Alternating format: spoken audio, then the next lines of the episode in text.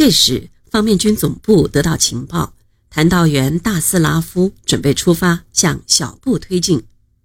小布地形险要，便于设伏。毛泽东决定在小布设伏，先打谭道源，并于二十五日下达了伏击进犯小布之敌的命令。次日拂晓，我军悄悄开进玉福阵地，但从早晨等到黄昏，等了一整天，敌人没有来。第二天又去等，敌人仍没有来。原来是谭道源接到一个敌探的密报。说小布埋伏有大量红军，吓得缩了回去。我军由黄陂转到军部隐蔽集结。公师龟缩不出，张师却有东进军部之势。毛泽东、朱德毅然决定改换目标，横扫左翼之敌张辉战士。部署是：彭德怀指挥第三军团第四军为右路军，沿汉下攻击上固、下固。得手后向潭头攻击前进，然后向东固掠进。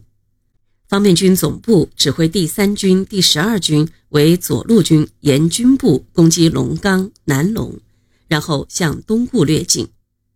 由于当晚总部还未接到第三军团和第四军的宿营报告，不知道他们驻扎的具体地点，就派参谋长朱云清到军部以北、上固以东，直接找到彭德怀和林彪。向他们传达总部命令。二十九日，毛泽东得到情报，张氏主力已进至龙冈，并有可能向军部前进。龙冈是永丰境内的一个小圩镇，四面是高山，中间是一条狭长的山谷，窄的地方一百五十米，宽的地方也不过五华里，是个引兵设伏的好地方。毛泽东、朱德连夜召开军事会议，决定在龙冈与军部之间的黄竹岭设伏，在敌人前进中消灭他。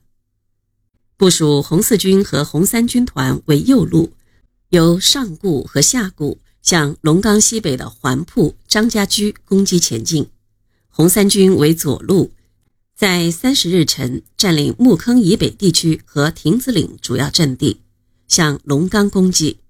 红十二军于三十日拂晓向表湖前进，占领龙冈南端的万公山，截断龙冈西面能南陇的大路，从张辉赞后面打。总部临时指挥所设在黄竹岭上。三十日凌晨，各部依令进入阵地。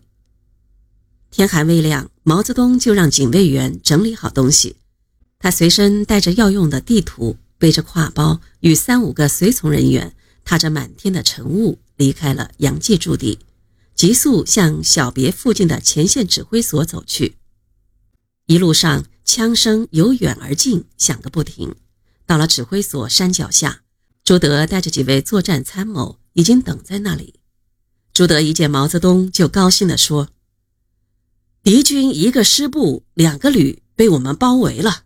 一小时前，敌人企图突围，但被打下去了。”毛泽东说：“好，等天亮了，我们再发起总攻，全歼张辉瓒。”毛泽东一边和朱德往山上的指挥所走，一边风趣地说：“总司令，你看，真是天助我也！三国时，诸葛亮借东风大破敌兵，今天我们趁晨雾全歼顽敌呀！”说完，两个人爽朗的笑了。周围的人也哈哈大笑起来。